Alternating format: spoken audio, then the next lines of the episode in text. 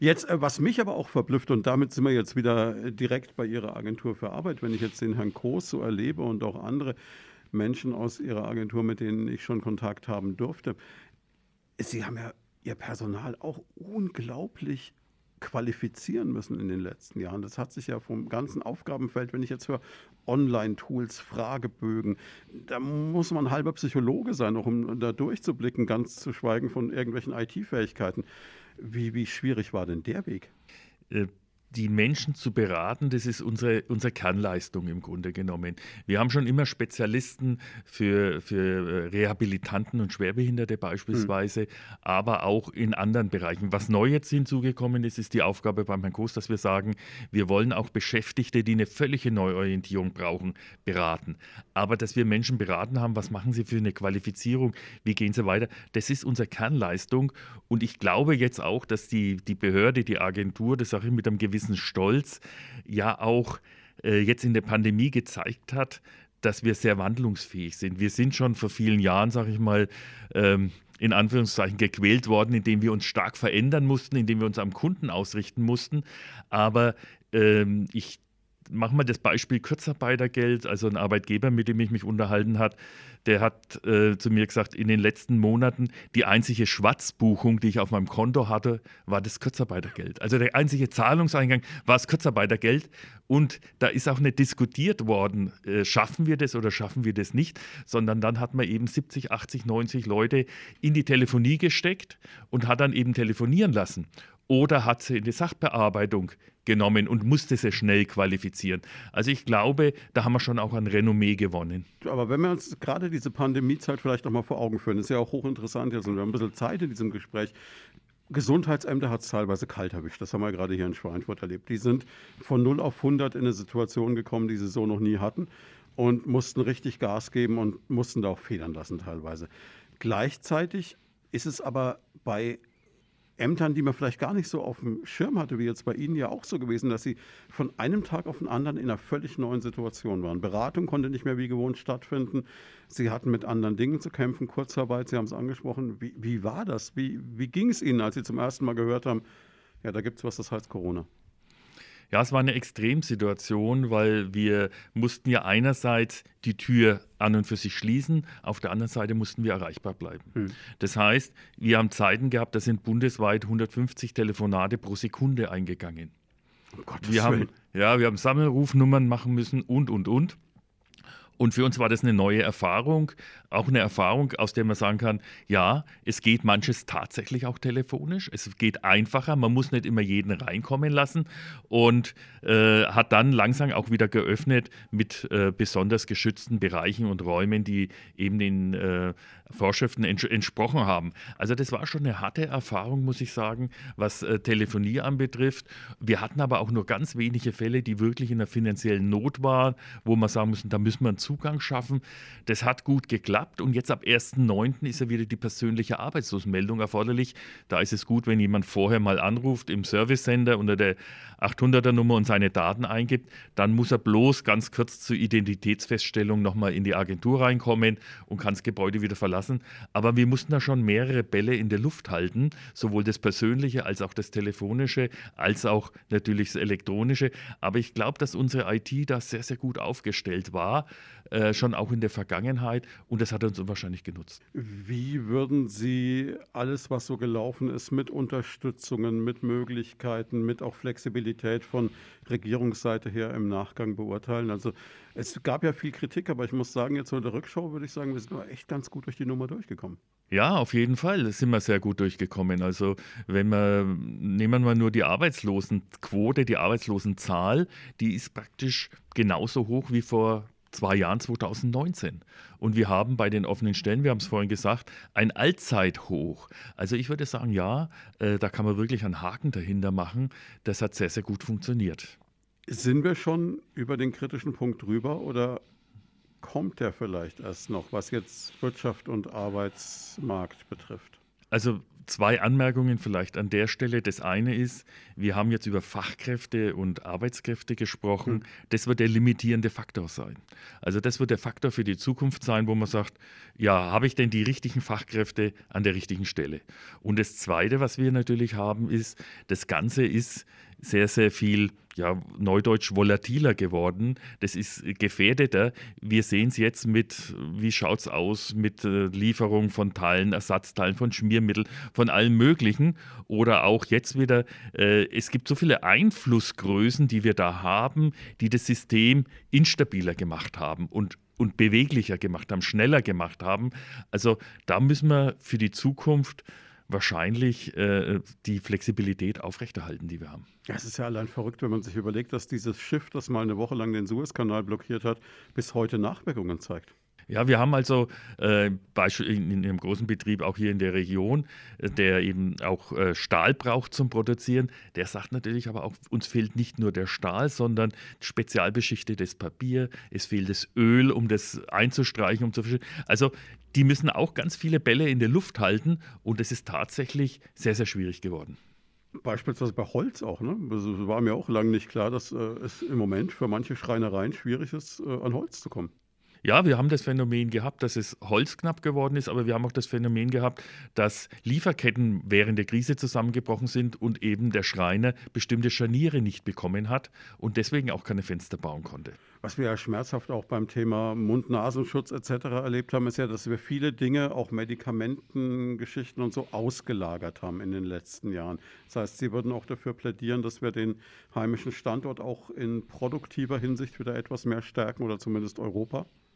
Ja, ich meine, das ist ein bisschen so meine persönliche Meinung jetzt natürlich, aber auf jeden Fall, wir müssen uns ganz klar entscheiden, was wollen wir in dem Land privatisieren, was wollen wir staatlich erledigen mit der Verantwortung, dass es gut erledigt wird, auch wenn es in Staatshand ist. Und das gleiche, die gleiche Entscheidung müssen wir treffen, was wollen wir vor Ort produzieren, was ist für uns essentiell und was wollen wir international produzieren. Das sind ganz, ganz harte Entscheidungen, die jetzt aber, schauen wir mal, nach den Koalitionsvereinbarungen, Verhandlungen irgendwann mal anstehen werden. Ich frage Sie jetzt nicht, was Sie da einschätzen, weil bis das ausgestrahlt wird, kennen wir vielleicht alle die Antwort schon wieder. Aber vielleicht ein was, was äh, ziemlich tagesaktuell ist, was uns, glaube ich, alle so ein bisschen, ja, vielleicht gar nicht so persönlich geschockt hat, aber schon so ein bisschen zeigt, was ein Monopol auch anrichten kann, ist das, was Anfang dieser Woche passiert ist, als auf einmal Social Media weg war. Ich habe heute mit unserer Digitalministerin darüber ein längeres Interview geführt, die also sagt, da braucht es auch eine europäische Lösung.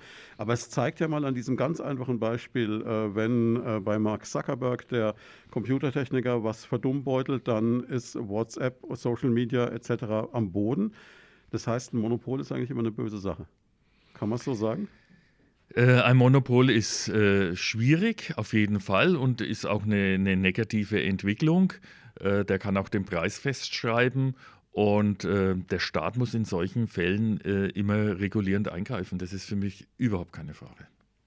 Wie geht es uns denn in der Region eigentlich überhaupt im Moment? Wir haben ja äh, ganz unterschiedliche Voraussetzungen, auch wenn man hier direkt in der Region guckt. Also wir haben mit Schweinfurt eine Stadt, die sehr von der Industrie geprägt ist. Wir haben in Würzburg eigentlich wieder eine ganz andere Situation. Wie, wie ist es für Sie mit diesen ganz unterschiedlichen Feldern auch?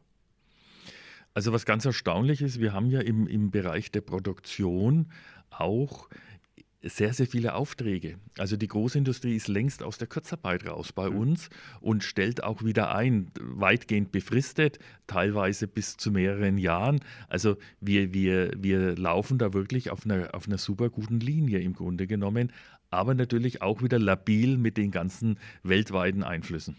Das heißt, Sie sind so ein bisschen begrenzt optimistisch, weil Sie sagen, es ist alles immer so ein bisschen wackelig.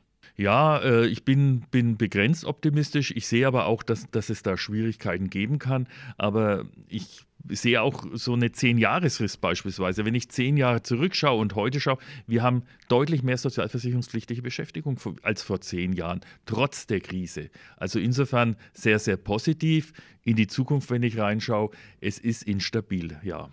Gibt es dieses Phänomen der Scheinselbstständigkeit noch, über das lange viel gesprochen wurde? Also was war gerade bei Paket- und Lieferdiensten, war das ja lange ein Riesenthema. Der Gesetzgeber hat ja da reagiert und hat ja da auch einzelne Merkmale eben eingegliedert im Betrieb und, und, und. Ich denke mal, da gibt es schon auch äh, eine, eine, Rechtsprechung dazu. Äh, das Thema ist insoweit einmal weg. Natürlich haben wir aber jetzt über das Internet ganz andere Möglichkeiten äh, der Auftragsfertigung und da taucht das Thema wieder auf und das wird auch fachlich und juristisch sehr stark diskutiert. Ab wann ist man Arbeitnehmer? Hm. Ja, klar. Weil auch viele, viele von der Arbeitnehmerseite, wir hatten es vorhin der Generation Z, die wollen ja gar nicht Arbeitnehmer sein die wollen es nicht. Und insofern ist da jetzt ein neues Gebiet aufgemacht worden, wo der Gesetzgeber ja auch gerade nochmal dabei ist, zu überlegen und äh, dann Regelungen schaffen ja, da gab es vor einigen Jahren das Schlagwort von der digitalen Bohème. Das hat Sascha Lobo mal ins Gespräch gebracht. Das waren so prekär lebende Menschen in Straßencafés mit einem Laptop. Ne? Ja, das ist die eine Seite und es gibt natürlich auch die andere Seite, wo man eben äh, als, als ITler das so möchte, dass man die, Klar. Ne? Also das ist auch zwei, hat zwei Seiten, aber bedarf auch einer Regelung. Ist die Frage, wie schaut zukünftiger Beschäftigungsverhältnis aus? Ja, und es ist halt im letzten auch die Frage, wie viele Leute machen wirklich erfolgreiche Websites aus einer Hängematte auf Bali. Ne? Das ist wahrscheinlich ja. eine sehr schmale Gruppe dann am Ende. Ne? Was man, glaube ich, aber auf jeden Fall festhalten kann und was man ihnen auch anmerkt, ist, dass sie durchaus mit der, der Leistung ihres, ihres Teams und mit der Art, wie sie durch die Krise durchgekommen sind, äh, rundherum glücklich sein können, oder?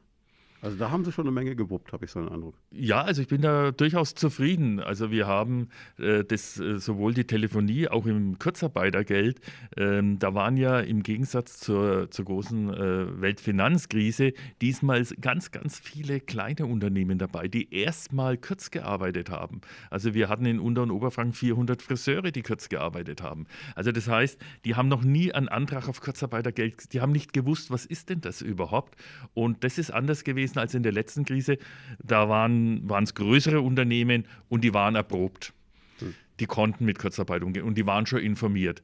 Jetzt haben wir natürlich doch ein gehöriges Volumen an Nacharbeit, Listenprüfungen und sonstiges. Aber äh, so wie die Aufgaben erledigt worden sind, bin ich, bin ich schon zufrieden. Wir haben auch eine hohe Erreichbarkeit. Wir messen das alles und können sagen 70 Prozent telefonische Erreichbarkeit und und und. Äh, ja, dabei bin ich zufrieden. Sie haben das Thema Kurzarbeit gerade angesprochen bei vielen Betrieben, die das nicht kannten. Das war ja auch in diesem Mal zum ersten Mal so, das habe ich auch noch nie in meinem ganzen Leben erlebt und ich glaube fast niemand von uns, dass es ganze Bereiche gab, die quasi eine Art Berufsverbot hatten auf einmal. Aus einem guten Grund, aber es war ja so. Ja, es war tatsächlich so, dass viele Kurzarbeit Null, nennt man das umgangssprachlich, mhm. überhaupt nicht mehr arbeiten konnten. Und äh, da war es auch sehr, sehr sinnvoll, dass die Zugangsvoraussetzungen deutlich minimiert wurden und dass die Sozialversicherungsbeiträge, das ist der eigentliche Punkt, zu 100 Prozent übernommen worden sind. Und das ist jetzt bis Jahresende verlängert macht tatsächlich auch ein bisschen Sinn, weil das, was wir vorhin thematisiert haben, es werden ja trotzdem immer wieder mal Lieferketten, die, die kurzfristig kaputt gehen, sind da. Aber ich denke, dann ist es höchstwahrscheinlich auch so weit, dass man es mal auslaufen lassen kann. Im Umkehrschluss muss man wahrscheinlich auch davon ausgehen, dass Sie in all diesen Monaten auch viel Unmut und viel Verzweiflung zu hören bekommen haben, wahrscheinlich bei den Kontrakten mit Ihren Kunden. Haben wir auf jeden Fall. Das haben wir. Und ähm, es gibt dann auch Kurzarbeitergeldanträge, die gar nicht, die nicht unterschrieben sind, wo man nicht sieht, welche Firma ist das, wo, wo nur der Stempel vom Steuerberater drunter ist und sonst nichts. Und das sind schon viele Nacharbeiten, die wir haben. Und wenn der eine oder andere vielleicht dann doch mal eine Ablehnung bekommt, das gibt natürlich schon Ärger, das ist klar. Aber ich denke, dafür sind wir auch da. Das gehört auch dazu. Das gehört zu einer öffentlichen Verwaltung einfach auch dazu. Wobei man natürlich auch wieder sagen muss, äh, sie sind ja nicht diejenigen, die die Regeln machen oder die dafür verantwortlich sind, aber sie sind halt das letzte Glied in der Kette, das es ausbaden muss. Ja, wobei ich mich da gar nicht so stark davon distanzieren will, sondern ich sage, okay, es gibt eben Anspruchsvoraussetzungen und wenn die nicht erfüllt sind, dann kann man eben nicht zahlen. Ähm, wenn jemand sagt, macht es halt unbürokratisch, dann ist eigentlich immer gemeint, die Voraussetzungen sollen vielleicht gar nicht gegeben sein oder geprüft werden. Das war aber ja tatsächlich auch der Fall. Die Zugangsvoraussetzungen sind ganz, ganz stark erleichtert worden. Insofern war es unbürokratisch. Also das muss ich jetzt auch sagen. Ich war wirklich verblüfft, wie wir in diesen Monaten auch als Land gezeigt haben, dass wir durchaus nicht in allen Bereichen, aber oft auch in der Lage sind, mal einfach unbürokratisch zu reagieren. Hätte ich mir vorher nie gedacht, dass das gehen würde. Ja, wir haben, also ich, ich denke, das ist es wert, irgendwann mal nach zu überlegen, was haben wir eigentlich in der Krise gelernt und was wollen wir erhalten. Ja, toi, toi, toi, rutschen wir nicht gleich wieder in so eine, dass wir es nochmal beweisen müssen oder dann Verbesserungsvorschläge umsetzen müssen, aber es ist sicherlich sinnvoll, ja. Herr Koos, ähm, wenn Sie jetzt so die Corona-Zeit Revue passieren lassen, schon auch froh, dass es rum ist, oder? Also wenn es denn rum ist. Ne? Wir zeichnen das alles hier Anfang Oktober 2021 auf. Wir wissen alle nicht, was noch in diesem Winter passieren könnte. Also ich bin sehr froh, dass es rum ist. Ich habe es oft zum Herrn Stelzer gesagt, Herr Stelzer, wir haben schon viel, lang die, viel zu lange die Türen zu bei uns. Ich bin richtig froh, dass wir wieder auf Messen gehen können. Wir waren in Bad Kissingen bei der Wirtschaftsjuniorenmesse am 25. September. Wir haben demnächst, also wir verändern uns auch. Wir wollen äh, nicht unbedingt nur bei uns in den Räumlichkeiten. Wir sind am 6. November einen ganzen Tag in der Stadtgalerie zum Beispiel, wo wir dann auch Kunden eben entsprechend mit Kurzanliegen äh, ja, äh, helfen wollen. Äh, aber wir können endlich wieder mal raus an den Kunden oder mit dem Kunden sprechen und ihn sehen und nicht nur am Telefon oder aber die Videotelefonie. Das haben wir auch eingeführt oder die, die Videokommunikation, was sicherlich in Zukunft ein neues Medium auch werden wird, wo wir auch definitiv nutzen werden. Aber es ist schon gut, dass man einfach wieder mal näher am Kunden dran ist. Ja, so schön Teams, Zoom und Co. sind, es ersetzt jetzt nicht den direkten Kontakt, würde ich so sagen. So ist oder? es, genau. Man, man lernt viel über die Wohnung der Kollegen vielleicht mal kennen oder so, aber ob man das will, ist die andere Frage. genau, also das Thema Homeoffice und so weiter hat alles wunderbar funktioniert, aber ich bin richtig froh, dass wir wieder äh, den persönlichen Kontakt haben. Gut, man merkt es Ihnen an, Sie sind auch eher so ein extrovertierter Typ. Das heißt, Sie sind auch jemand, der dann auf so einem Berufsinformationstag wie dem ESPET hier in Schweinfurt auf der Maininsel von den WJs oder eben in der Stadtgalerie oder so auch dann da Spaß dran hat irgendwo. Oder? Genau, das ist meins. Ich äh, liebe meinen Job und mir ist es auch wichtig, dass wir unsere Dienstleistung nach draußen äh, transportieren, weil wie jetzt dieses Thema, wir wollen ja die Agentur für Arbeitslose sein, ganz im Gegenteil. Wir wollen dieses präventive Leben und es darf jeder zu uns kommen, ob von Arbeitslosigkeit bedroht oder nicht. Jeder, äh, der da irgendein Anliegen in Richtung Arbeitsmarkt hat, ist gerne willkommen bei uns, jederzeit. Wie, wie sind Sie eigentlich, ich muss es mal neugierig fragen, wie sind Sie eigentlich jetzt ganz persönlich zu dem Job gekommen? Ich meine, es ist ja so, haben Sie sich irgendwann mal überlegt, Mensch, also bei der Agentur für Arbeit, Teamleiter, das ist aber so, also nach Feuerwehrmann und Polizist der Traum meiner Kinder? Ja, also ich bin tatsächlich in der Schule äh, beim Berufsberater gewesen und äh, dann haben wir eben die äh, verschiedenen Berufe durchgesprochen, Berufsorientierung. Und dann bin ich da hängen geblieben. Und ich habe es nach dem Vorstellungsgespräch wirklich nicht gedacht, dass ich da hängen bleibe. Aber tatsächlich, ich bin jetzt 26 Jahre in dem Laden dabei und habe es nicht einen einzigen Tag bereut. Zum Teamleiter bin ich gekommen. Also es ist bei uns, äh, ich spreche jetzt mal als die Bundesagentur für Arbeit, als Arbeitgeber, ähm, total, total flexibel auch entsprechend aufzusteigen. Also man hat sich halt einfach, einfach dann hochgearbeitet, ich nenne es jetzt einfach mal so, ähm, und ja, jetzt Teamleiter bin ich seit, ich muss jetzt mal überlegen, ich glaube sechs Jahre mittlerweile. Ähm, macht Spaß. Ja. Ich bin froh, dass ich es gemacht habe. Ist auf jeden Fall ein, ein, super spannender Job, kann ich mir vorstellen, weil Sie haben unheimlich viel mit Menschen zu tun und Sie lernen auch jeden Tag wieder neue Leute kennen. Genauso ist es. Es wird nie langweilig bei uns. Die Leute kommen immer wieder mit neuen Anliegen. Also und es gibt ja auch immer neue Jobs. Ne? Also wenn ich mir jetzt denke, ich wusste vor einigen Jahren auch nicht, dass Influencer beispielsweise mal ein Beruf wird. Ja, ja, genau. Aber das ist eben, die Arbeitswelt verändert sich. Viele Berufe verändern sich, viele fallen weg, kommen neu dazu dafür. Von daher, man muss einfach am Ball bleiben als, als äh, ja, Arbeitnehmer heutzutage, um nicht abgehängt zu werden. Das ist einfach so. Ja, aber auch für Sie dann. Also Sie können nicht irgendwann mal sagen, so, jetzt äh, kenne ich jeden Job und jetzt ist gut. Ja, Berufskunde ist für uns ganz wichtig. Deswegen versuchen wir mit ja, Bildungsträgern in Kontakt zu bleiben, aber auch mit Betrieben, um einfach rauszugehen und zu sehen, was macht man denn jetzt als, ja, Sie haben jetzt Influencer gesagt, oder als sonst was. Was ist denn da eigentlich wirklich die tägliche Aufgabe, um den Menschen eben dann entsprechend richtig und gut helfen zu können und nicht nur anhand unserer äh, Tools, die wir haben. Also wir haben massig an, an Informationsplattformen, wo wir uns einlesen können, aber es ist halt die Theorie. Und so sehen wir es in der Praxis. Das wo wir gerade beim Thema Praxis sind, jetzt, jetzt kommen wir doch mal wirklich mit diesen, äh, jetzt mal mit diesem Klischee des Influencers von mir aus oder der Influencerin ist es ja, weil eher so eine weibliche, äh, weibliches Phänomen.